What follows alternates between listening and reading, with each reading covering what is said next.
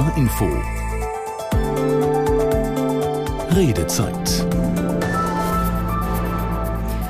Heute Abend mit Birgit Langhammer. Schön, dass Sie auch mit dabei sind zu dieser ungewohnten Uhrzeit für die Redezeit. Aber alle Handballfans haben sich es natürlich schon notiert. Ab 20.30 Uhr übertragen wir hier die Partie live. Deswegen wir jetzt vorgezogen von 19 bis 20 Uhr. Aber das System in der Redezeit bleibt das gleiche. Wir wollen mit Ihnen ins Gespräch kommen. Heute zum Thema, wie können wir die Demokratie stärken? Was tun gegen die Gefahr von Rechtsextremen? Darüber machen sich viele Menschen in Deutschland Gedanken und in immer mehr Städten und Gemeinden ist das jetzt auch sichtbar. Im Norden zum Beispiel. In Osnabrück, in Kiel, morgen in Hamburg, geplant in Lübeck und auf Sylt am Samstag, Flensburg Sonntag, um jetzt nur einige herauszugreifen. Die Demonstrierenden wollen überall dasselbe zeigen. Alle zusammen gegen Faschismus. Nie wieder stand auf Plakaten bei bisherigen Veranstaltungen. Nicht nur Bürger und Bürgerinnen beteiligen sich. Aufrufe kommen zum Beispiel auch vom Sport. Viele Fußballclubs rufen ihre Fans auf, sich für demokratische Grundwerte einzusetzen.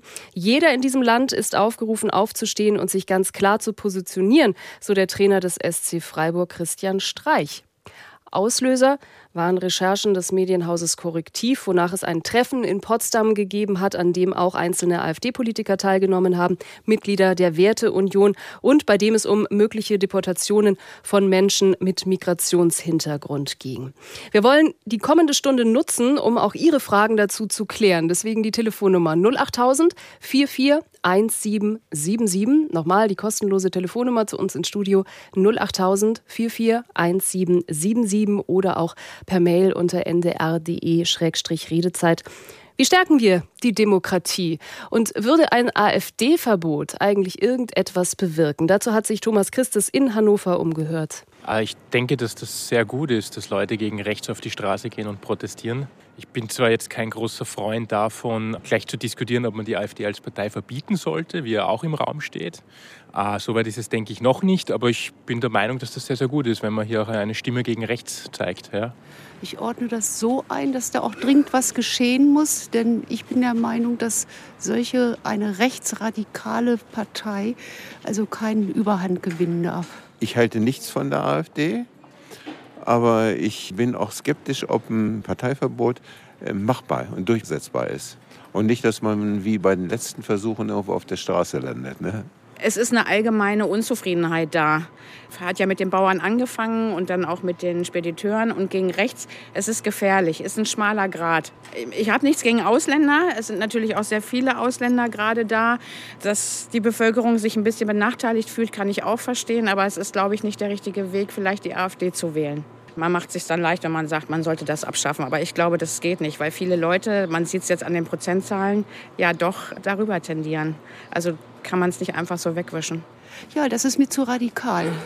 Wir wissen ja, was daraus geschehen ist von äh, Adolf Hitler, was damals alles passiert ist, das fing ja auch alles ganz klein an.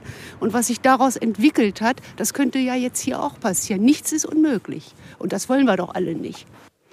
Soweit schon einige Stimmen zu diesem Thema eingefangen in Hannover. Wie können wir die Demokratie stärken? Welche Gefahr geht von Rechtsextremismus aus? Ich darf unsere Gäste begrüßen. Zum einen Claudine Niert bei mir im Studio, Bundesvorstandssprecherin des Vereins Mehr Demokratie. Schönen guten Abend. Schönen guten Abend. Sehen wir denn gerade weniger Demokratie? sehen wir gerade weniger Demokratie. Also wir sehen vor allem ein großes Bedürfnis nach mehr Demokratie und nach mehr Beteiligung. Und in diesen ähm, Protesten oder Demonstrationen, die wir jetzt gerade äh, sehen, ist das für Sie ein längst überfälliges Zeichen, dass man es eben auch sieht? Ich, ich gehe so auf dieses Sehen wegen ja. des sichtbaren Protests. Also ich glaube immer dann, wenn die Menschen auf die Straße gehen, dann machen sie sich sichtbar und sagen, bitte hör mich, seh mich und hör mir zu. Das hatten wir auch schon bei der letzten Reagierung. Also das taucht immer wieder auf und ich glaube, äh, man muss diesen Protest auch wirklich ernst nehmen und einen Raum des Zuhörens organisieren. Zugeschaltet ist mir Gabor Hallas, unser Korrespondent im ARD Hauptstadtstudio, zuständig für das Fachgebiet AfD. Guten Abend. Hallo aus Berlin. Kurz erklärt vielleicht, ähm, im Hauptstadtstudio teilen sich Kollegen und Kolleginnen Fachthemen auf, aber eben auch Parteien und in ihr Ressort fällt die AfD. Was bedeutet diese Korrektivveröffentlichung? Wieso jetzt die Reaktionen? Ja, das ist ja bei diesen Debatten auch immer nicht so ganz klar zu sagen, warum gibt es jetzt auf einmal so eine Riesenreaktion. Ich kann mich erinnern, ich war im Sommer auf dem Parteitag in Magdeburg und da sind auf offener Bühne auch ganz ähnliche Aussagen gefallen. Da ging es auch um millionenfache Remigration, so wie das in diesen Kreisen heißt. Und ja, das Echo war relativ gering, obwohl sich damals ja sogar Thomas Haldenwang, der Präsident des Bundesamtes für Verfassungsschutz, äh, Verfassungsschutz geäußert hat. Und jetzt äh, aber war das vielleicht ja doch ein Tropfen, ähm, der das Fass dann zum Überlaufen gebracht hat. Wir wollen das klären in der kommenden Viertelstunde, auch Auslöser. Erst aber noch äh, der dritte Gast, Miriam Wohlfahrt, ist auch bei uns, Fintech-Unternehmerin und bislang unpolitisch, wie Sie mir erzählt haben, oder lange Zeit. Aber das sehen Sie inzwischen anders, Frau Wohlfahrt. Ja, hallo, danke für die Einladung. Es freut mich sehr, hier zu sein heute Abend. Genau, ich äh, habe mich in den sozialen Medien angefangen dafür zu engagieren, weil ich einfach geglaubt habe, dass es so nicht mehr weitergehen kann und ich einen unglaublichen Druck in mir verspürt habe, meine Stimme zu erheben. Und eigentlich das, das erste Mal sogar schon vor vier Jahren, irgendwie 2019, leider habe ich das nicht mehr gefunden bei Twitter. Ähm, da ist mir auch sowas rausgerutscht, wo ich einfach sagte, ich kann sowas nicht akzeptieren und es beschämt mich richtig so etwas. Ich finde es ganz schlimm. Ja, das ist unser Thema heute Abend. Wie können wir die Demokratie stärken? Welche Gefahr sehen wir da von Rechtsextremen? Und dass es viel Redebedarf äh, gibt, das sehen wir auch, weil wir wirklich sehr viele Mails heute schon bekommen haben im Vorfeld und auch viele Anrufer. Deswegen fangen wir auch gleich an. Die Leitungen sind offen 08000 441777. Ich darf Jörg Siever aus Thüringen begrüßen. Guten Abend. Ja, schönen guten Abend. Ihre Meinung, können wir die Demokratie stärken? Wir können die Demokratie stärken, indem wir auf die Straße gehen. Das hilft natürlich sehr. Aber was äh, mich besonders umtreibt, ist, dass man wieder mehr zur Wahlen geht. Denn die Wahlbeteiligung in den letzten Jahrzehnten sind ja immer weiter gesunken. Und dadurch, wenn wir zur Wahl gehen, dadurch stärken wir die Demokratie auch. Das ist für mich eigentlich äh, eine Bürgerpflicht, dahin zu gehen. Aber vielen ist das anscheinend wohl abhanden gekommen. Oder sie sagen, naja, es ändert sich sowieso nichts. Aber dadurch, durch, die, durch unsere Stimme, durch meine Stimme, ändert sich dann schon irgendwas. Ne? Herr Siever, herzlichen Dank für diesen Auftakt und ich will es gleich weitergeben. Frau Niert, Wahlrecht ja, Wahlpflicht nein. Wäre das vielleicht wieder eine Idee, uns alle auch wieder daran zu erinnern? Demokratie braucht vielleicht auch Unterstützung und es ist vielleicht nicht nur schön, in einer Demokratie zu leben, sondern wir müssen alle zur Wahl gehen. Nein, ich bin für, also auf gar keinen Fall von mehr Demokratie hier sind wir für eine Wahlpflicht. Im Gegenteil, man sollte den Anreiz der Wahl äh, immer höher hängen. Aber natürlich sind wir für ergänzende Elemente, wie natürlich die direkte Demokratie, so wie wir die Abstimmung, Volksabstimmung, Bürgerentscheide auf kommunaler und Landesebene haben, aber und vor allem auch Dialogformate wie die Bürgerräte. Denn wir merken schon, in so einer Biografie kann man alle vier Jahre mal abstimmen. Da kommt man vielleicht auf 15 Mal wählen, Entschuldigung, äh, äh, alle vier Jahre wählen. Das ist sehr wenig. Und wie wir momentan merken, drückt das rein und es gibt ein Bedürfnis, die Demokratie Demokratie auch weiter und zu, äh, zu entwickeln. Und ich glaube, momentan haben wir eine Situation, wo die Krise so sehr drückt, und ich sage immer, Krisen entstehen dann, wenn ein Entwicklungsschritt ansteht, ein nächster, aber nicht vollzogen wird. Und ich glaube auch in der Demokratie, wenn man eine Entwicklungsskala von 1 bis 10 anguckt, müssen wir uns fragen, wie kommen wir denn von 6 zu 7? Alle mhm. Lebensbereiche verändern sich und ich glaube auch die Demokratie muss sich an der Stelle weiterentwickeln. Ähm, wenn Sie mich persönlich fragen, würde ich auch sagen, jetzt ist vielleicht so eine Situation, man könnte ja auch einmal ein halbes Jahr innehalten und sagen, wir machen politisch mal nicht weiter wie immer, sondern wir nutzen jetzt mal ein halbes Jahr und gucken mal, was hier überhaupt im Land tatsächlich los ist. Und sortieren die Kräfte, aber sortieren auch unsere Emotionen. Denn ich glaube, Besonnenheit, Ruhe, ähm, ist, sich selbst regulieren zu können, ist momentan Mangelware und ein hohes Gut. Und ich glaube, genau das braucht es. Das hat uns auch in vielen Mails erreicht. Gabor Hallers beobachtet ja für uns auch das Geschehen in Berlin, schaut sich aber vor allem auch Parteitage der AfD an, geht da auch besonders ins Gespräch. Ist das auch Ihr Eindruck, dass einfach sehr viel Druck auf allen Themen ist und dass man gar nichts mehr wirklich in Gänze auch mit den anderen Parteien zu Ende diskutiert?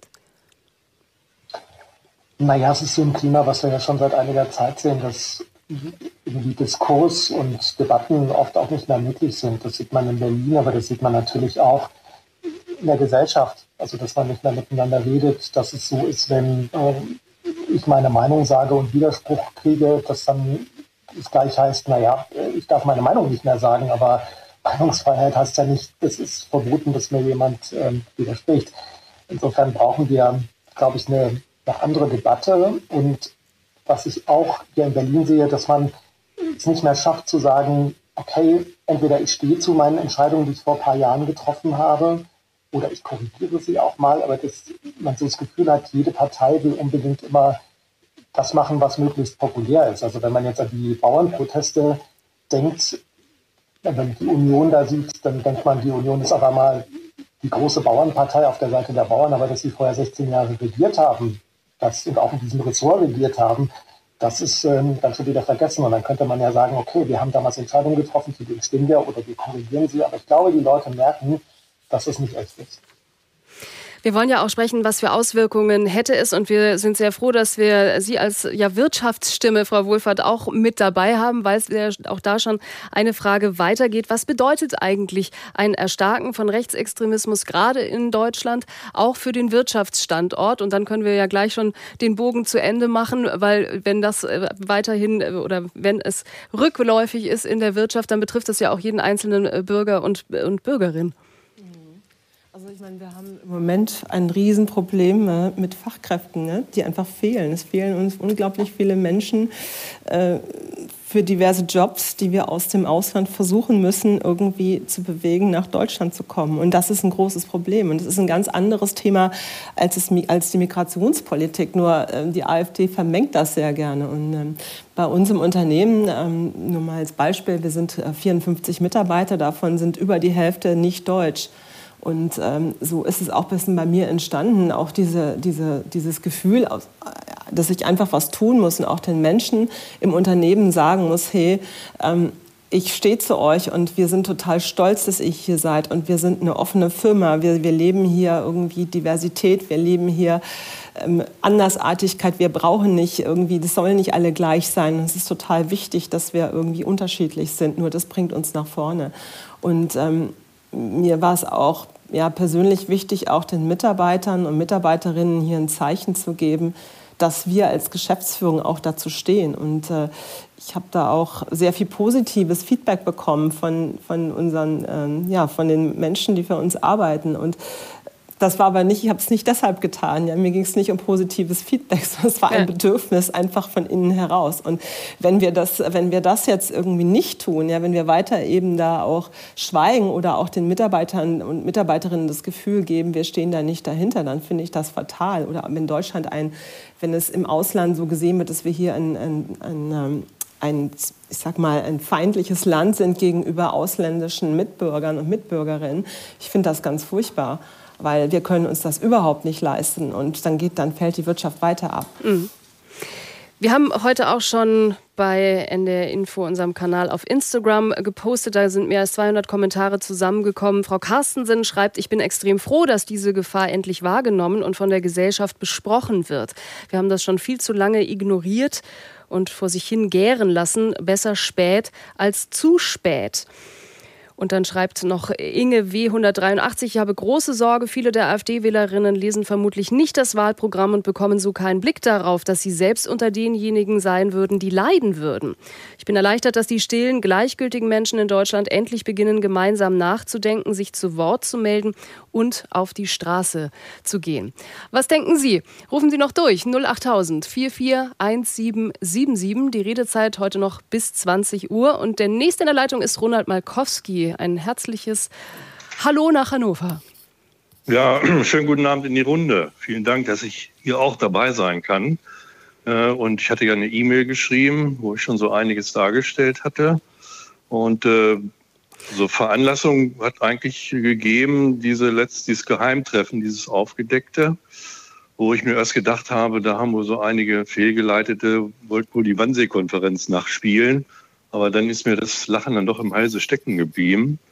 Äh, und äh, wenn man sich das Treiben im Bundestag, ab und zu tue ich mir das ja an, Herr Brandner, Curio und Co. mal anzuschauen, das sollten wir alle mal machen das öffnet die Augen und dann bleibt eigentlich nur über, auch das, was der erste Telefonanruf schon gesagt hat, es hilft nichts, wir müssen alle zur Wahl äh, wählen. Ich sage jetzt nicht egal was, Hauptsache jedenfalls nicht die AfD. Wir müssen unser Wahlrecht äh, wahrnehmen. Das ist Element, das wesentliche Element der Demokratie. Und parallel natürlich auch auf die Straßen. Mhm. Und was ich als letztes da noch äh, sehe, ist, dass äh, diese Diskussion über Verbot, ja, nein, entweder Parteienverbot oder auch einzelne Grundrechte aberkennen, also betreffs Herrn Höcke zum Beispiel, äh, ich da auch rigoros vorgehen würde, auch wenn das, äh, ich sag mal, nicht fruchtet. Aber die so, man muss spüren, auch die Bevölkerung muss wissen, unsere Demokratie ist wehrhaft und das müssen wir auch durchziehen. Wenn es dann vor dem Verfassungsgericht scheitert, dann ist das so. Dann muss mhm. das unsere Demokratie auch aushalten. Aber Sie würden es angehen, höre ich raus. Auf ja. jeden Fall, ja. auf jeden Fall würde ich es angehen und würde diese akademischen Diskussionen, die jetzt wieder losgetreten werden, äh, von Verfassungsrechtlern und weiteren, äh, das führt zu gar nichts. Also die Politiker müssen dann sagen, so jetzt machen wir das und dann geht das los. Ja, so Finde ich sehr spannend, Meinung. Herr Markowski. Und ich könnte mir fast vorstellen, wir hören jetzt gleich noch drei andere. Danke für Ihren Anruf. Und äh, wählen zu gehen, natürlich, ja. haben wir auch schon gehört, ist, glaube ich, vielleicht heute auch schon kurz nach Beginn der Sendung das Wichtigste, was wir heute mitnehmen, was jeder mitnehmen kann zumindest auch. Ein Parteienverbot, ähm, ja oder nein, pro und contra, vielleicht mögen Sie anfangen, ähm, Frau Niert. Ist eine Demokratie, wo man etwas verbieten muss, denn dann noch eine starke Demokratie, die auch alle akzeptieren würden? Ja, genau, das ist die Frage, die sich auch mal das Verfassungsgericht äh, stellt. Und in der Vergangenheit war es immer so, dass das Verfassungsgericht die Tendenz vertritt, also eine Demokratie muss unterschiedliche Meinungen aushalten und äh, genau damit fertig werden. Deshalb ist die Partei bisher auch noch nie verboten gewesen und sie wird ja also sie muss geprüft werden, ob sie wirklich verfassungsgemäß ist. Und wenn sie verfassungsgemäß ist, dann müssen wir uns damit auseinandersetzen. Aber es gibt natürlich noch die andere Ebene. Was passiert denn, wenn wir tatsächlich die Partei verbieten? So haben Menschen noch die Möglichkeit, ihren, ihren anderen Willen, auch politischen anderen Willen zu ähm, kanalisieren. Und ich möchte hier ganz klar unterscheiden zwischen einmal Partei und Funktionären und auch wirklich äh, so schwierigen Posit äh, äh Persönlichkeiten wie Herrn Höcke und einer breiten Wählerschaft, die angesichts äh, der Politik so unzufrieden ist und gar nicht mehr weiß, wohin sie wählen soll. Und das landet dann eben auch bei der AfD. Und ich habe ein, eine Sache, bringe ich immer noch rein. Ich glaube, wir können Meinungen heftig streiten, wir können Meinung und Haltung verachten, aber wir können es uns nicht leisten, glaube ich, Menschen zu verachten. Und die jetzige schwierige Situation ist eigentlich, wie bleiben wir mit Menschen in Kontakt, deren Meinung und Haltung wir nicht gut finden. Das heißt eben, wir begegnen uns viel zu sehr jetzt auch mit gegenseitiger Verachtung, auch aus der Politik äh, gegenüber der Wählerschaft, die die AfD wählt. Und ich glaube, das ist ein sehr gefährlicher Moment. Dann redet man wieder von Brandmauern hochziehen. Und ich habe das Gefühl, mit jedem Meter, wo die Brandmauer höher gezogen wird, wächst auf der anderen Seite aber auch wieder der Unmut. Ja. Und ähm, wir sehen gerade, damit kommen wir scheinbar nicht weiter. Nur eine kurze Nachfrage. Würde das aber dann nicht heißen, dass Demonstrationen, wo Zehntausende auf die Straße gehen, auch kontraproduktiv wären, weil das eben die anderen noch mehr in eine Ecke drängt? Naja, es ist erstmal mal deutlich die Polarisierung. Wir sind damit nicht zufrieden, aber die Lösung haben wir jetzt alle nicht. Weil seit Jahren wissen wir um dieses Problem und natürlich holt uns auch ein bisschen das deutsche Trauma ein. Also ich würde mal sagen, die Situation in Deutschland mit Rechtspopulismus und diesem Gedankengut, Menschen aus unserem Land zu verbannen, da holt uns die eigene Geschichte ein. Das macht uns hochgradig nervös und ich glaube, auch das ist tatsächlich ein Problem. Wir müssen mit einer Besonnenheit darauf gucken, aber das Problem absolut ernst nehmen. Wir sprechen in dieser Redezeit über die Gefahr von Rechtsextremismus, fragen auch, wie können wir die Demokratie stärken, falls Sie gerade zugeschaltet haben, noch bis 20 Uhr heute die Redezeit auf NDR Info. Äh, Gabor Hallas, natürlich die Frage, die sich stellt, Verbot ja oder nein, vielleicht da auch noch mal ein, ein kurzes äh, Pro oder Contra oder vielleicht auch noch mal ja tatsächlich auch aus der Korrespondenten-Reporter-Sicht, der viel auch auf Parteitagen unterwegs war. Wie ist denn die AfD als Partei zu fassen? Da sehen wir ja auch ein sehr weites Spektrum, eben auch rechtsextreme Politiker, Politikerinnen. Man darf Björn Höcke als Faschist bezeichnen, hm, aber andere werden äh, beobachtet, bei wieder anderen wurde das Beobachten wieder eingestellt. Also macht das den Umgang gerade auch schwieriger? Naja, die Partei hat sich ja verändert, äh, seitdem es ähm, sie gibt. Also man hat ähm, am Anfang immer noch die moderaten Kräfte gesehen und viele von diesen moderaten Kräften auch die Vorsitzende dieser Partei waren, die sind ja gar nicht mehr in dieser Partei. Björn Höcke ist da jetzt eigentlich jemand, der keinen Widerspruch mehr bekommt? Also auf dem letzten Parteitag, da ging ja mehrere Tage, gab es eine Situation, wo ihn eine Frau auf der Bühne offen widersprochen hat, aber sonst ist das ja nicht mehr so. Und ja, wenn man auf diese Frage Verbot, ja oder nein kommt, ich kann alle Argumente verstehen, die sagen irgendwie, warum steht es denn im Grundgesetz, äh, wenn wir uns dieses Artikels nicht bedienen, weil wir müssen ja wehrhaft sein und warum sollen wir warten, auch aus der Erfahrung der Geschichte, bis vielleicht eine Partei an der Macht ist, die unsere Demokratie abschaffen will. Das kann ich verstehen. Trotzdem sehe ich auch diese Bedenken und äh, also persönlich wäre ich auch eher auf der Seite dieser Bedenkenträger, weil man muss äh, sehen, das würde sehr, sehr lange dauern. Und wir haben Wahlen in Ostdeutschland im September. Also das sind nur noch acht Monate von jetzt. Und ähm, das ist für die Partei, die ja nun wirklich auch sehr gerne in dieser Opferrolle ist, eigentlich die, die, die, die perfekte Voraussetzung. Sie kann jetzt sagen, schaut, wir sind ähm, die wahren Gegner des Systems. Und das kommt ja bei den Wählerinnen und Wählern auch so an. Und ich, ich glaube, das ist die Frage, die wir uns stellen müssen. Warum wählt in Thüringen, in Sachsen mehr als jeder Dritte diese Partei, obwohl sie dort schon seit Jahren, also in Sachsen nicht, aber in Thüringen seit Jahren als gesichert rechtsextremistisch eingestuft ist. Und das ist doch die Frage, die wir uns stellen müssen. Und wenn wir die Partei verbieten, ändern wir ja diese Einstellung nicht. Wobei der letzte ARD-Deutschland-Trend, den ich äh, gefunden habe, auch deutschlandweit 22 Prozent, äh, sieht also auch auf Deutschland gesehen Platz zwei. Es ist also eben nicht mehr, und das war ja vielleicht auch lange ein, ein Fehler, die Einordnung, das wäre ein Ostthema, oder? Klar, also man muss aber trotzdem sagen, die Partei ist im Osten immer noch deutlich stärker. Sie hat dort eine Machtoption, also es ist nicht ausgeschlossen, ähm, je nachdem wie die Wahlen ausgehen, das ist alles noch sehr volatil, aber dass sie vielleicht sogar in Sachsen oder Thüringen es schafft, ähm, die absolute Mehrheit der Sitze im Parlament ähm, zu erringen, also vielleicht sogar alleine regieren könnte. Also es gibt zumindest eine Option, die man nicht ausschließen kann, dass ein AfD-Politiker wie Björn Höcke Ministerpräsident wird und deswegen finde ich, muss man da schon auch immer noch ähm, besonders in den Osten schauen und man findet natürlich auch viele Gründe dort, warum diese Partei so stark ist. Aber es ist so, wie so oft, wenn wir über Ostdeutschland reden, dass man dort vielleicht zwei, drei Jahre, fünf Jahre vorher eine Entwicklung sieht, die dann auch in Westdeutschland ankommt. Uns haben auch äh, Mails erreicht. Also mehrheitlich muss man fairerweise dazu sagen, sind das tatsächlich Leute, die in großer Sorge sind, die auch offen ansprechen, dass sie sich Gedanken machen um die Demokratie, sprechen zum Teil auch äh, ihre Sorge vor der AfD an. Aber bei uns haben eben auch andere Stimmen erreicht und auch das gehört zur Redezeit, dass wir ja das ganze Bild auch zeigen wollen. Aus Bremen hat uns Almund Rosebrook geschrieben.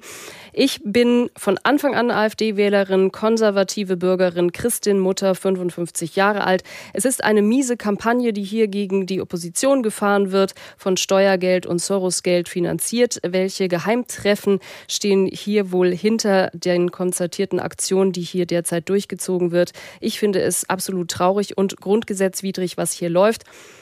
Nur und weiter AfD für Frieden, Freiheit großgeschrieben, Selbstbestimmung, Wahrheit, Vernunft. Da kommen noch ganz viele weitere ähm, Begriffe für die umfassende Beachtung des Grundgesetzes, das derzeit vielfach missachtet ist. Was machen Sie mit äh, so einer Mail, Frau Niert? Was wäre jetzt wirklich ein Umgang um zu sagen, wir nehmen das wahr. Und Sie haben ja auch gesagt, ein Protest muss ja möglich sein oder eben auch eine andere Meinung oder unzufrieden ähm, zu sein. Aber bei vielen würden wir ja, glaube ich, jetzt äh, sagen, dass die umfassende Beachtung des Grundgesetzes nur bei der AfD stattfindet. Das kann man vielleicht auch faktisch widerlegen. Genau, das ist vor allem auch diese äh, perfide Verdrehung. Ich habe letztes Jahr ganz viel in Schleswig-Holstein bei einer Volksinitiative beim Unterschriftensammeln mit Menschen gesprochen, die auch gesagt haben, also all das, was die AfD ähm, macht, ist doch gut, das wird nur in den Dreck gezogen, das wird alles diffamiert, es ist doch falsch und ähm, da wird denen was untergeschoben. Und ich glaube, das ist ein Teil des Problems, wenn erstmal Misstrauen geschürt ist wie wollen Sie dann wieder Vertrauen schaffen? Also das heißt, ähm, jetzt genau zu gucken, was im Parteiprogramm, die AfD ist auch nicht dumm, die hat ihr Parteiprogramm so gemacht, dass man es lesen kann. Eher muss man gucken, was haben wirklich äh, die Funktionäre da drin vor. Und das ist, glaube ich, auch schon lange bekannt. Also das ist, da braucht man jetzt nicht korrektiv, um das zu wissen. Und das macht mir wieder genau die eigentliche Sorge so deutlich, dass ich glaube, dass die Wählerschaft bei weitem sich die AfD einfach äh, schöner und friedlicher und freiheitlicher wünscht Und ähm, andererseits dann auch immer das Misstrauen hat auch den Medien gegenüber. Auch heute Abend, wir stehen hier und diskutieren darüber. Ich kann Ihnen nur sagen, ähm, ich habe sehr, sehr gute Erfahrungen mit den Medien. Als zivilgesellschaftliche Organisation von Mehr Demokratie seit 30 Jahren arbeiten wir mit ihnen. Und ganz selten wurde mal etwas dargestellt, wo wir sagen, so das war jetzt aber nicht richtig. So, aber wie kriegen wir wieder das Vertrauen, wenn Leute enttäuscht worden sind, wenn sie das Gefühl haben, sie sind mit ihren Nöten und Ängsten und Sorgen alleine, da können sie verbieten, was sie wollen. Die Ängste kann man nicht verbieten und die Sorgen kann man auch nicht verbieten und die Wut auch nicht. Das heißt, wir müssen eigentlich uns erstmal diesem emotionalen Diskurs auch wirklich stellen. Frau Wohlfahrt, Sie haben uns ja eingangs äh, schon gesagt, prinzipiell hätten Sie eigentlich ja gerne, ich, ich sag mal, berufliches und politisches getrennt. Und dann äh, haben Sie aber gesagt, der Punkt war erreicht, wo, wo das für Sie nicht mehr ging. Und Sie haben auch gesagt, welches Feedback Sie bekommen haben. Aber da war ja auch durchaus einiges dabei, mit dem eher schwieriger umzugehen ist. Wie haben Sie das gehandelt? Ähm, ja, also es war wirklich krasses Feedback zum Teil. Ich kann auch mal hier ein bisschen was preisgeben. Also ich habe es für mich so gehandelt, dass ich davon ein bisschen Abstand genommen habe und nicht darauf reagiert habe, weil es war wirklich zum Teil krass. Also es fing an so, ähm, na, na, junge Frau, jetzt wollen wir mal ganz schnell zu einer vernünftigen Ausdrucksweise zurückkehren. Ähm, das geht ja wohl gar nicht. Dann, ich soll aufhören mit dem Bashing, das ich hier veranstalte. Ich sei eine versiffte Grüne, ähm, also ziemlich krass eigentlich. Ähm, antidemokratisch sei ich auch. Dann schrieb mir hier einer, das fand ich hier auch sehr interessant, also alles mit Klarnamen auf LinkedIn, man kann da gerne mal gucken, ich nenne natürlich jetzt die Namen nicht, der schrieb hier, ja, du hast recht, Deutschland ist toll geworden, Flüchtlinge, die keine sind und kassieren, ohne zu arbeiten, Einwanderer, die sich Geld abholen, nichts dafür machen müssen, Leute, die sich ankleben, Straftaten begehen, nicht hart bestraft werden, Radfahrer auf Bürgersteigen, die bei Rot über Ampeln fahren und sich nicht an Regeln halten, dieser Gender-Track der Sprache, die Geschlechtervielfalt, dass es plötzlich nicht nur Mann und Frau gibt, dass man heute entscheiden kann, ob Mann oder Frau sein will, wann man will. Ich glaube, hier geht auch jedes Wetter und alles aufs Klima schieben. Der Heizungswahn, der Elektrowahnsinn, das Verbieten wollen von Parteien, die über 20 mhm. Prozent von der Bevölkerung gewählt wird. Man kann stundenlang weitermachen. Tolles Deutschland. Die Leute haben recht. Sie wollen das alles nicht. Wir brauchen eine CDU, CSU mit AfD und FDP, damit es wieder nach oben geht. Liebe mhm. Grüße.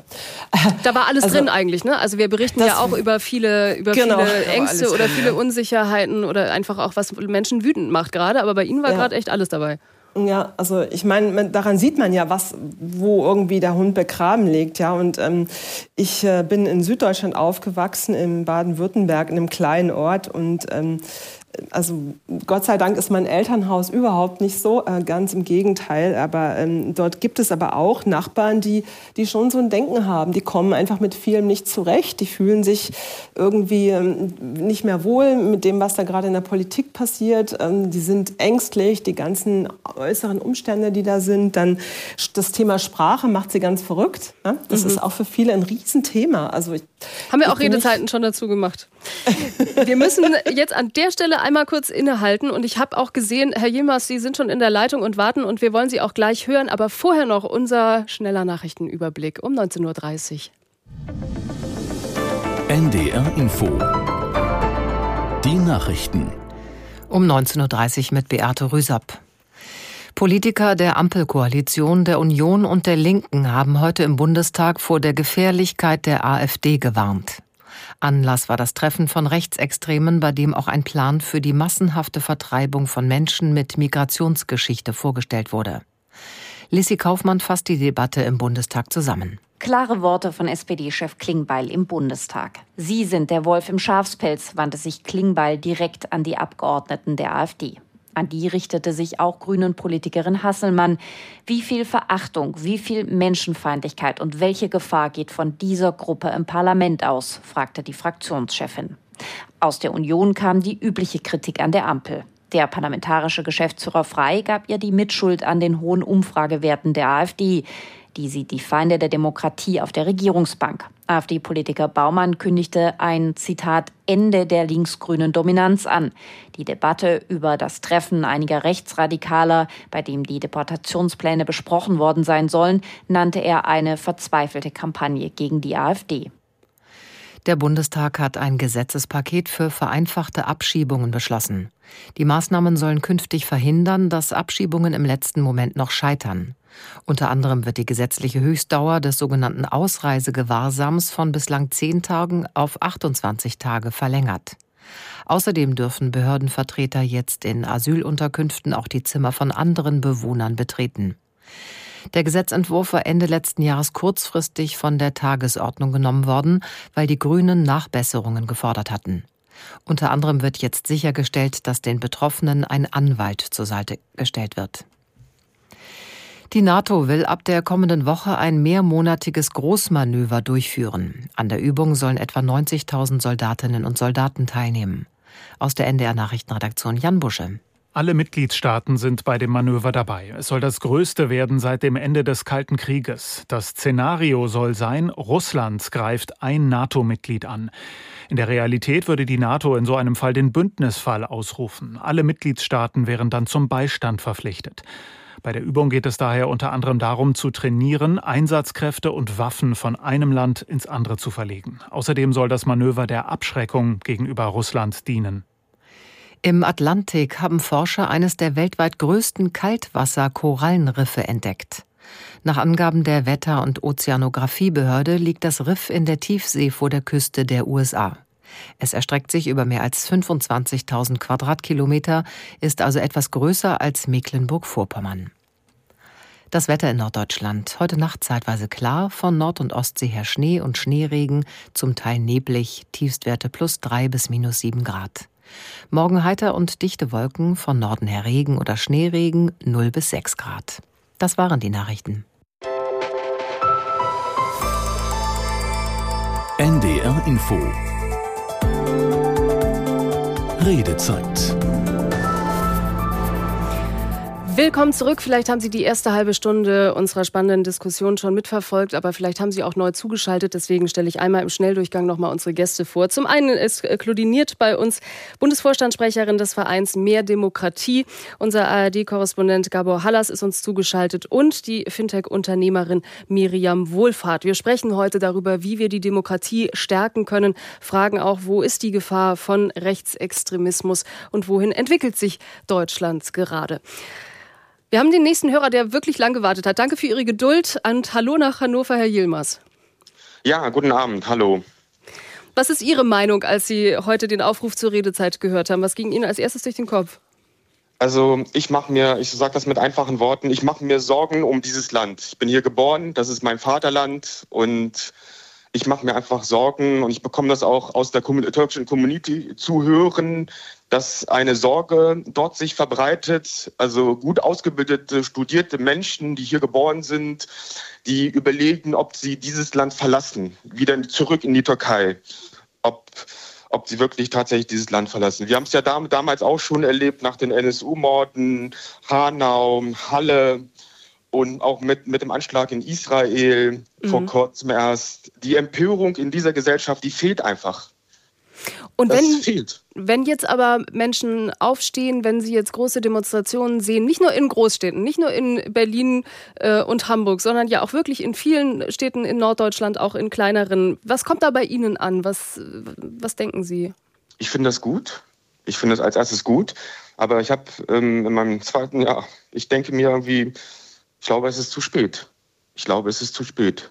Mhm. Weil, weil diese, dieses Denken, das hat sich schon überall verbreitet in, in dieser Gesellschaft. Ihr bekommt es ja überall zu spüren, in den Verwaltungen, auf der Straße, Alltagsrassismus und so weiter. Also das ist Ganze, alles, was wir die letzten Jahrzehnte immer wieder durchgekaut haben in der Öffentlichkeit und so weiter. Und mhm. ist, ich glaube, es ist zu spät. Herr Jimmers, ich, ich hoffe ja nicht. Herzlichen Dank für Ihre Meinung und für Ihren Anruf bei uns. Ich würde es gerne auch an unsere Experten weitergeben. Vielleicht fangen wir bei Ihnen an, äh, Frau Wohlfahrt. Sie haben ja gesagt, Sie haben auch eine sehr diverse ähm, Belegschaft und vereinen da auch viele Nationen. Ist das was, was bei Ihnen auch so offen schon ausgesprochen wird wie Herr Yilmaz? Ähm, ja, natürlich. Also wir reden da sehr viel drüber. Also wir sitzen oft auch zusammen beim Mittagessen und reden sowas. Ich finde auch, was er gerade gesagt hat, Alltagsrassismus ist ein sehr wichtiges Thema. Und ich glaube, wir müssen uns da echt manchmal auch an die Nase fassen und da auch eingreifen, wenn man sowas erlebt. Also ich war vor kurzem hier bei mir um die Ecke einkaufen in einem, so einem kleinen Laden und äh, da war eine Dame, die eben nicht deutschsprachig war und hat versucht, auf Deutsch etwas zu bestellen. Und die Verkäuferin, die war so unfreundlich zu ihr Und da habe ich auch mal gedacht, das gibt's doch gar nicht. Und ich, ich habe ihr dann geholfen. Dann habe ich mir, mir überlegt, die sollen doch mal darüber nachdenken, wie es wäre, als Ausländer im anderen Land zu sein. Also das macht mich, mich bringt sowas auf die Palme. Ich finde das ganz schlimm. Und deshalb finde ich auch, dass man darüber reden muss. Und ich bin froh, dass die Leute jetzt auf die Straße gehen und wirklich etwas tun. Aber es ist noch zu wenig. Also ich glaube auch, wir müssen da an, an vielen anderen Stellen noch anfangen, um eben auch gegen diesen Alltagsrassismus noch mal viel stärker einzugreifen. In den Schulen, die Kinder müssen das sehen sehen. In den sozialen Medien muss noch weitaus mehr passieren. Ähm, und, und auch äh, in den ganz, ganz großen Konzernen in Deutschland. Da müssen sich meiner Meinung nach die DAX-CEOs und die müssen sich alle hinter ihre Belegschaft stellen, weil Deutschland ist schon seit langem ein Einwandererland. Und, und das ist, also es geht eigentlich nicht, dass es, dass es jetzt erst kommt. Aber es ist mhm. gut, dass es kommt. Und ich finde, es ist noch nicht zu spät, aber wir müssen jetzt alle was tun. Frau Niert, das war ja wirklich sehr bewegend, was Herr Yilmaz gesagt hat. Er klang sehr entschieden. Man kann, glaube ich, auch nachvollziehen, woher er jetzt äh, seine Meinung abgeleitet hat. Und wenn wir gerade eben auch Alltagsrassismus ansprechen, generell auch die jüdische Community, haben wir in den letzten Monaten verstärkt gehört, macht sich in Deutschland auch wieder äh, Sorgen. Jetzt hat gerade Frau Wohlfahrt schon gesagt, sie glaubt nicht, dass es zu spät ist. Wie sehen Sie das? Nein, das glaube ich auch gar nicht. Also ähm, es gibt auf der anderen Seite natürlich dieses Benachteiligungsgefühl, den anderen helft ihr, uns helft ihr nicht. Ne? Gibt so ein Unrechtsempfinden. Ähm, momentan spricht man von 22 Prozent. Ähm, das sind aber auch nur 22 Prozent. Sie meinen jetzt die, die gegebenenfalls AfD wählen genau, würden? Genau, mhm. mit wachsender Tendenz. Mhm. So, das heißt, ich würde überhaupt nicht sagen, dass es zu spät ist. Wir haben momentan ein starkes Grundgesetz. Das heißt, das kann weder durch Parlamentsgesetze können wir äh, äh, ähm, Gesetze machen, die dem, dem Grundgesetz widersprechen, noch kann man das durch, durch Volksinitiativen oder außerparlamentarische Kräfte machen. Das heißt, es gibt auch eine Seite, wo man sich entspannen kann, weil wir haben eine der stärksten Demokratien weltweit. Das haben wir in Deutschland. Wir haben ein starkes Grundgesetz. Das Problem, glaube ich, ist, dass wir viele, äh, die, die AfD und die Rechtspopulisten nutzen die Emotionen und mit den Emotionen kommen sie in die Parlamente. Aber in dem Moment, wo sie Gesetzentwürfe machen, wo sie die Dinge runterbrechen müssen, da wird es eben dünn. Und da entlarvt sich auch der ganze Populismus so. Und das heißt, wir müssen als Gesellschaft wachsam sein. Also wenn ich merke, dass jemand beim Übersetzen nicht helfen will und unwirsch wird, da sind wir alle aufgerufen, wach zu sein, uns gegenseitig zu schützen. Und umgekehrt, wo jemand ein Benachteiligungs- und Unrechtsempfinden hat und sagt, immer nur die werden gefördert, wir nicht, da auch mal nachzufragen, was hast du denn erlebt? Mhm. Wir haben eine, tatsächlich auch eine deutsch-deutsche Frage noch nicht gelöst. Wir sind strukturell, glaube ich, Ost und West zusammengewachsen, aber emotional noch nicht. Wir sind zwei verschiedene Gesellschaften mit völlig unterschiedlichen Erfahrungen, Enttäuschungen, Hoffnungen. Und ich glaube, da ist noch nicht viel aufgearbeitet, was uns jetzt auch auf die Füße fällt. Und trotzdem nochmal aufgegriffen, wenn Herr Jemers aber ja sagt, ähm, er fühlt das anders, dann hätte ja das AfD-Programm oder das Rechtsextremisten ähm, Angst schüren tatsächlich schon verfangen, wenn er äh, wirklich sich mit dem Gedanken trägt, das Land zu verlassen. Dann ist quasi noch gar nichts passiert, die AfD noch gar nicht Klar. in Regierung und trotzdem gehen die Ersten schon. Wenn man das Gefühl hat, man ist hier nicht willkommen und nicht gewollt, dann wird es sehr, sehr, sehr mulmig. Tatsächlich haben wir dieses Gefühl, aber auch im Mittelstand, wo viele Unternehmer sagen, es wird hier so bürokratisch, ich bin so unzufrieden mit der Politik, ich würde vielleicht rausgehen. Also wir haben an unterschiedlichen Stellen in der Gesellschaft ganz ähnliche Gefühle. Der nächste Hörer wartet schon. Heiner Westphal aus Ahrensburg. Guten Abend. Guten Abend. Was denken Sie, können, können wir die Demokratie noch stärken? Wir haben gerade auch in den letzten Minuten so ein Ist es schon zu spät oder schaffen wir die Drehung noch gehört? Ja, also ich habe ich hab dazu zwei Punkte, die ich sehr wichtig finde. Vorhin, ich weiß nicht mehr, wer das war, eine Dame, die sagte, alle vier Jahre wählen ist eigentlich ein bisschen wenig und mehr direkte äh, Demokratie wäre, wäre vielleicht notwendig. Das halte ich für sehr gefährlich, was eben die direkte Vorrednerin auch sagte. Direkte Demokratie ist häufig sehr emotionsgesteuert. Das heißt, eine aktuelle Stimmung führt dann dazu, dass viele Leute gerade im Protest auch ähm, abstimmen gehen und es kommt zu Abstimmungen, die einfach, einfach neben der Spur laufen. Für mich das schönste Beispiel war in Schleswig-Holstein die Rechtschreibreform.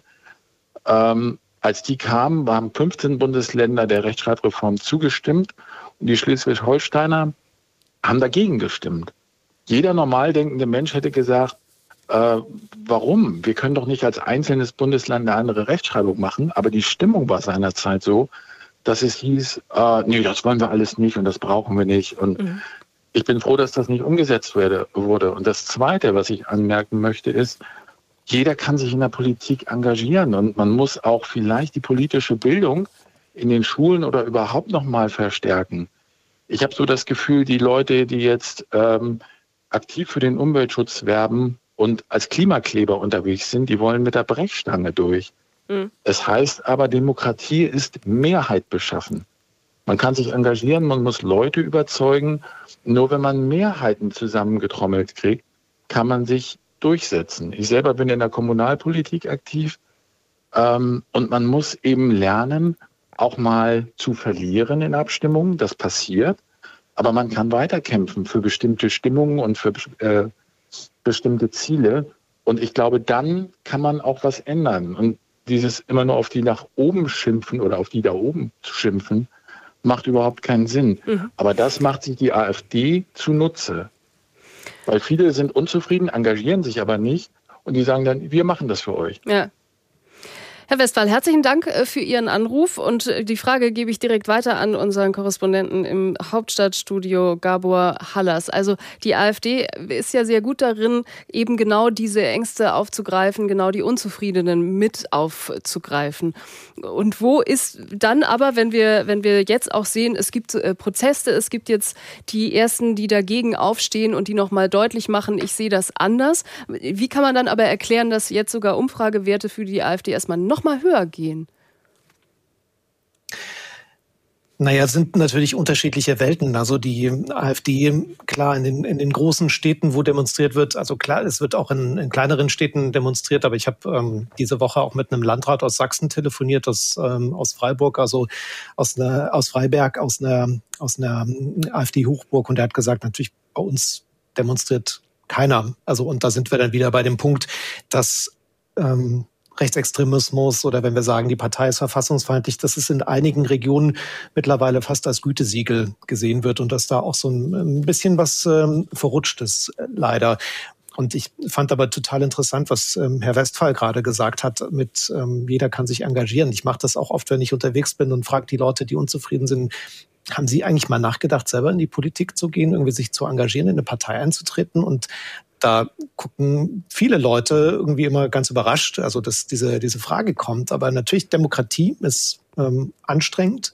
Und wir sehen es ja auch in Regionen, wo die, wo die AfD besonders stark ist. Da haben wir dann manchmal Bürgermeister- oder Landratswahlen. Dann tritt jemand von der AfD an und dann tritt noch jemand an, der ist irgendwie von so einem unabhängigen Bündnis ähm, aufgestellt, aber CDU, SPD, Grüne, FDP, die sind da gar nicht mehr präsent. Und das ist natürlich die Frage. Also wenn wir unsere Demokratie stärken wollen, wenn wir sagen, die ist in Gefahr, dann braucht es natürlich auch Leute, die vor Ort antreten und die streiten. Und ich finde ja, gerade in der Kommunalpolitik kann man ja vielleicht auch relativ schnell auch mal was erreichen. Also klar, Herr Westphal hat gesagt, man muss auch verlieren können, aber ich glaube, man kann so im Kleinen, wenn es irgendwie um die, die Kita vor Ort geht, vielleicht sogar auch relativ groß Einfluss nehmen.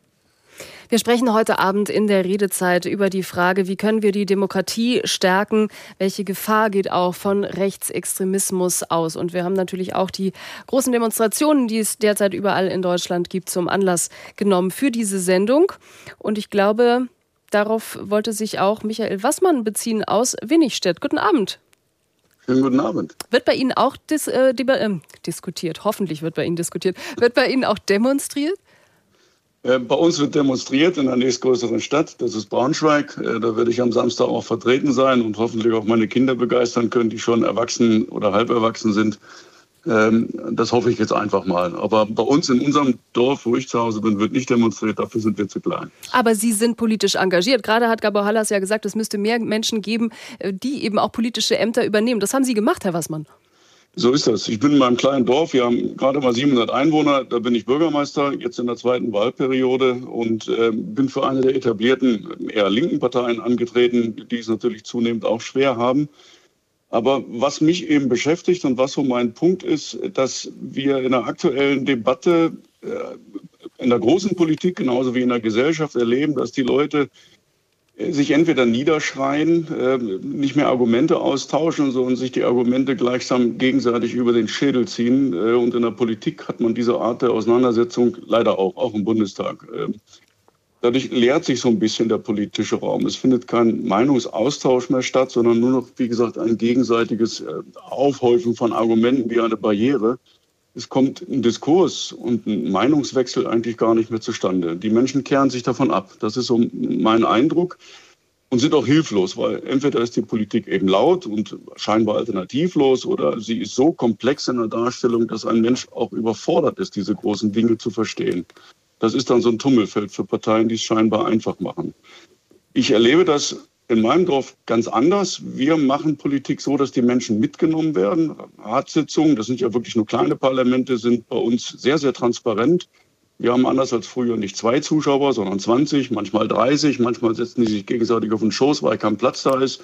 Sie dürfen auch mitreden, weil sie in manchen Belangen eben die Fachleute sind, auch wenn die Politiker natürlich entscheiden. Mhm. Und sie erleben, dass ihre Dinge aufgegriffen werden. Sie erleben, dass vollkommen konträre Meinungen in einer politischen Debatte, die sehr lebendig und transparent ist, zu einer Conclusio gebracht werden und dann meistens auch einstimmige, aber nicht immer einstimmige Entscheidungen. Und manchmal auch Meinungswechsel, dass also Antragsteller dann gegen ihren Antrag stimmen und ja. andere wiederum die Meinung des Antragstellers aufnehmen. Ja. Will heißen, wir tun was. Und wir klären auf, haben eine Homepage und vermitteln eben unsere Inhalte. Und das ist das, was ich meine, dass die Leute im kommunalpolitischen Bereich, so wie mein Vorredner auch sagte, erleben können, ich kann gestalten und ich kann den Gestaltern auch zugucken. Mhm.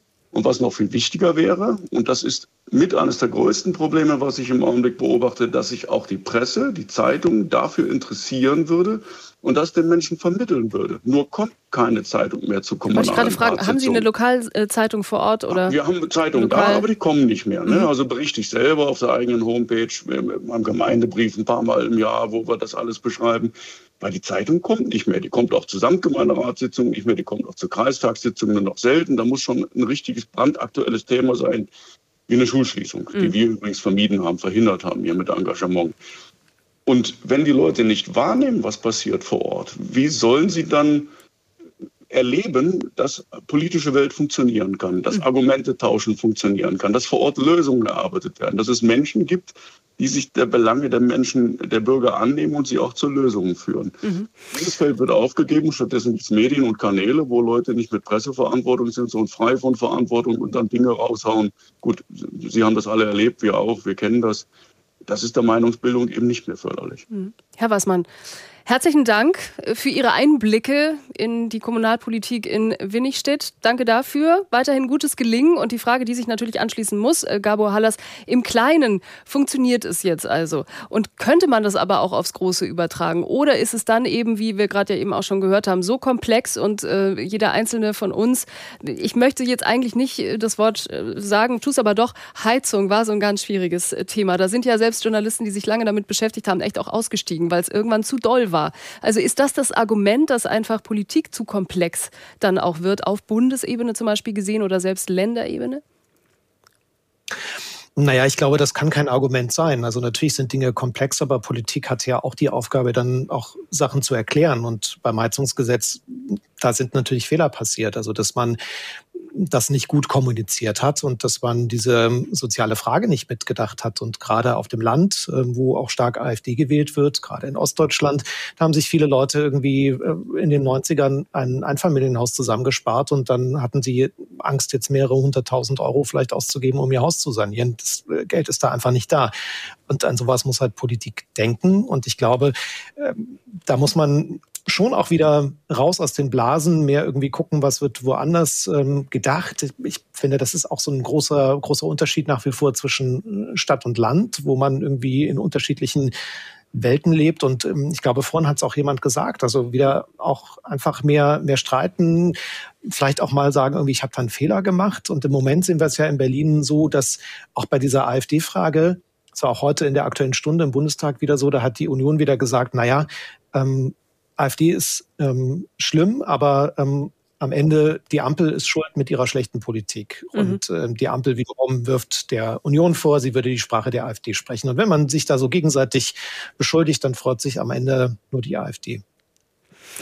Frau Wohlfahrt, ich möchte gerne auch noch mal ähm, die Rolle klären. Sie haben ja gesagt, Sie sind ein relativ kleines Unternehmen, aber Sie haben gerade vorher in Ihrem letzten Satz gesagt, die Verantwortung wäre eben auch bei den Größeren. Wenn wir heute auch hören, dass es eben eine gesamtgesellschaftliche Aufgabe ist, wenn Fußballvereine sich damit stark machen, wenn Kultur sich stark macht, wenn ganz viele zusammenstehen. Was erwarten Sie dann aber auch von den großen Unternehmen? Das war vorher nur so ein Halbsatz und ich dachte, ich glaube, da steckt noch mehr drin. Mhm. Ja, ich erwarte erwarte schon, dass die sich auch ganz klar positionieren und Kante zeigen und sagen, wo sie stehen.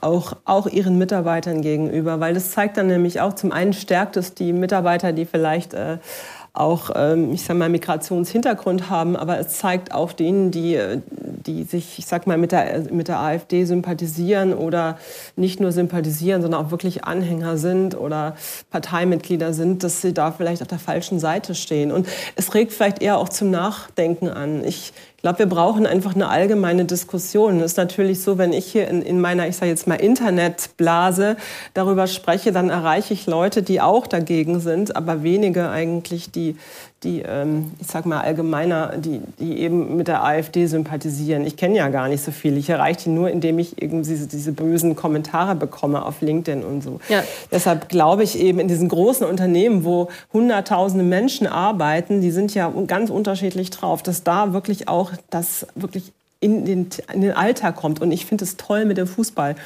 Weil ich glaube, Fußball kann Deutschland sehr bewegen. Ja?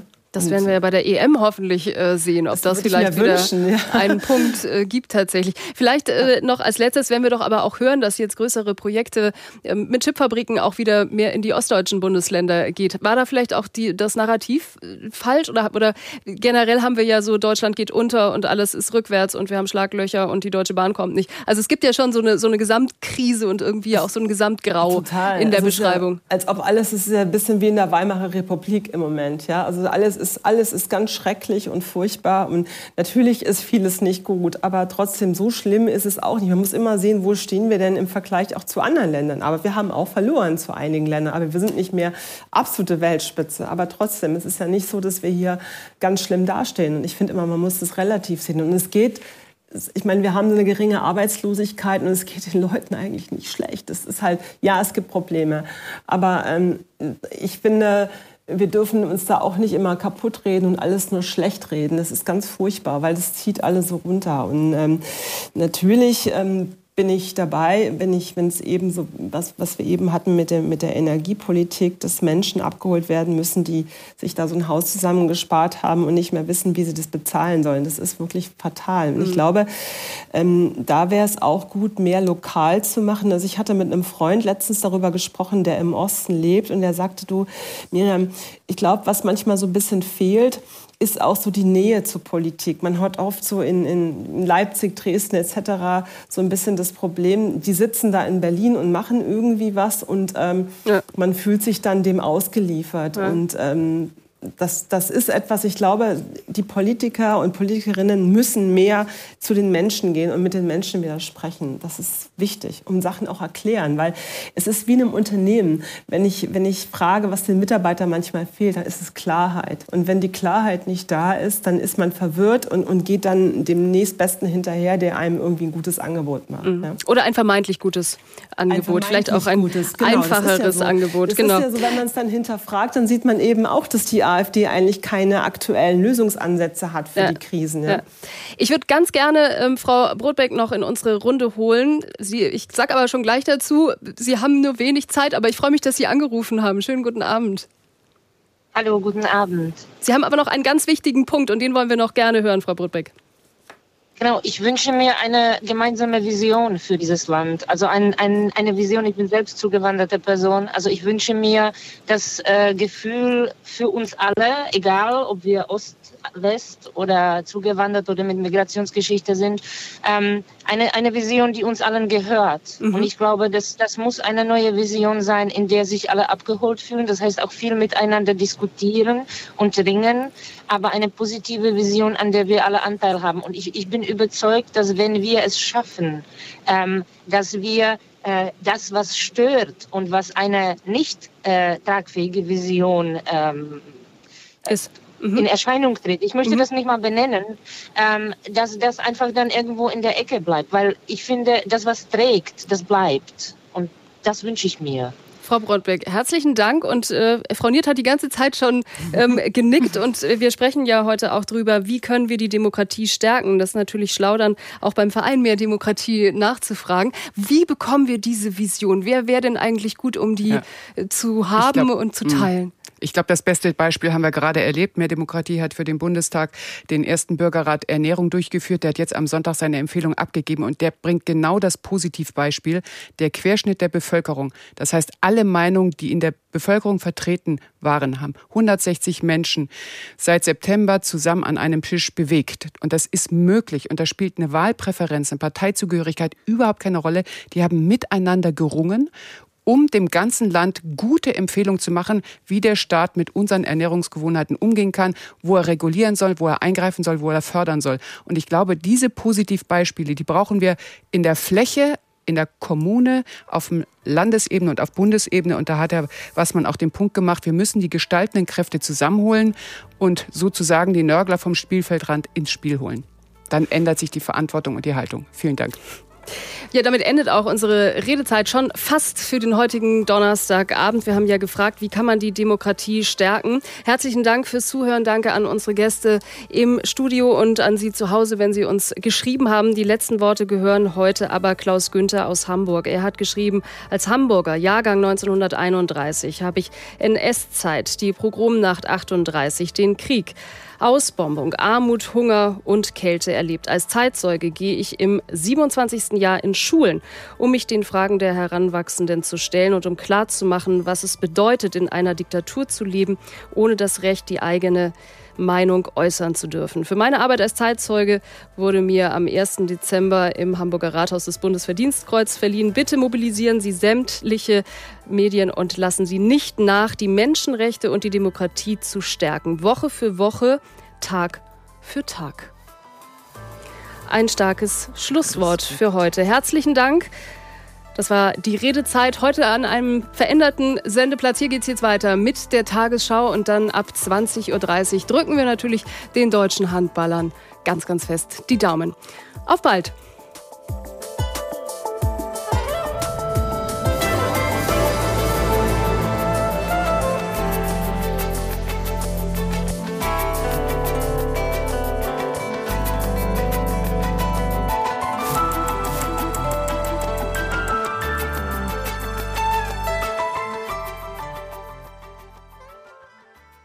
NDR Info präsentiert